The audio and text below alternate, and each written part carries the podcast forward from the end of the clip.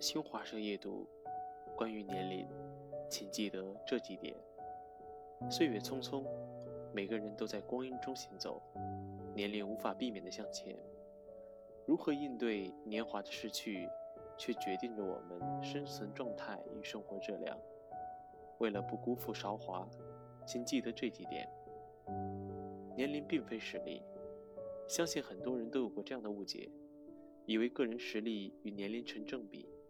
后来才发现，岁月是会让人慢慢变老，但并不会让人变得实力更更有智慧。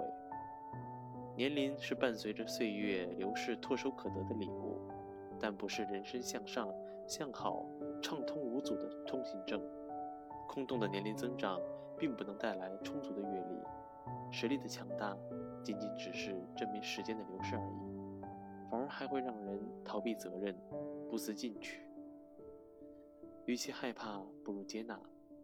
每个人都想青春永驻、长生不老，但现实是光阴不会因为任何人、任何事而停留，因此就产生了种种想留住时光的故事，有笑有泪。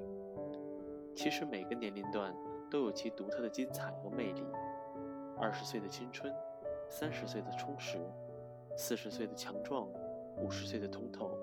六十岁的豁达，哪一种不是人生特色，不值得憧憬与怀念的？面对年龄，有人坦坦荡荡，有人遮遮掩掩，拒绝接受，却忽略了年龄只是数字，真正让人衰老的是自己的心态与梦想。当有一天提起年龄，可以坦荡自豪地说一句：“岁月不曾饶过我，而我也未曾饶过岁月呀。”忽略有时候是一种智慧。有人说，有志不在年高。一个人只要专注于一件事，年龄对于他来说，往往是可以忽略不计的。所以要学会适时忽略，丢掉无谓的包袱，明白想要的人生，由心决定，从心出发，不要受年龄的限制，更不要为逝去的年华叹息。有这样一句话。生活是无止境的，不能仅以年龄去衡量。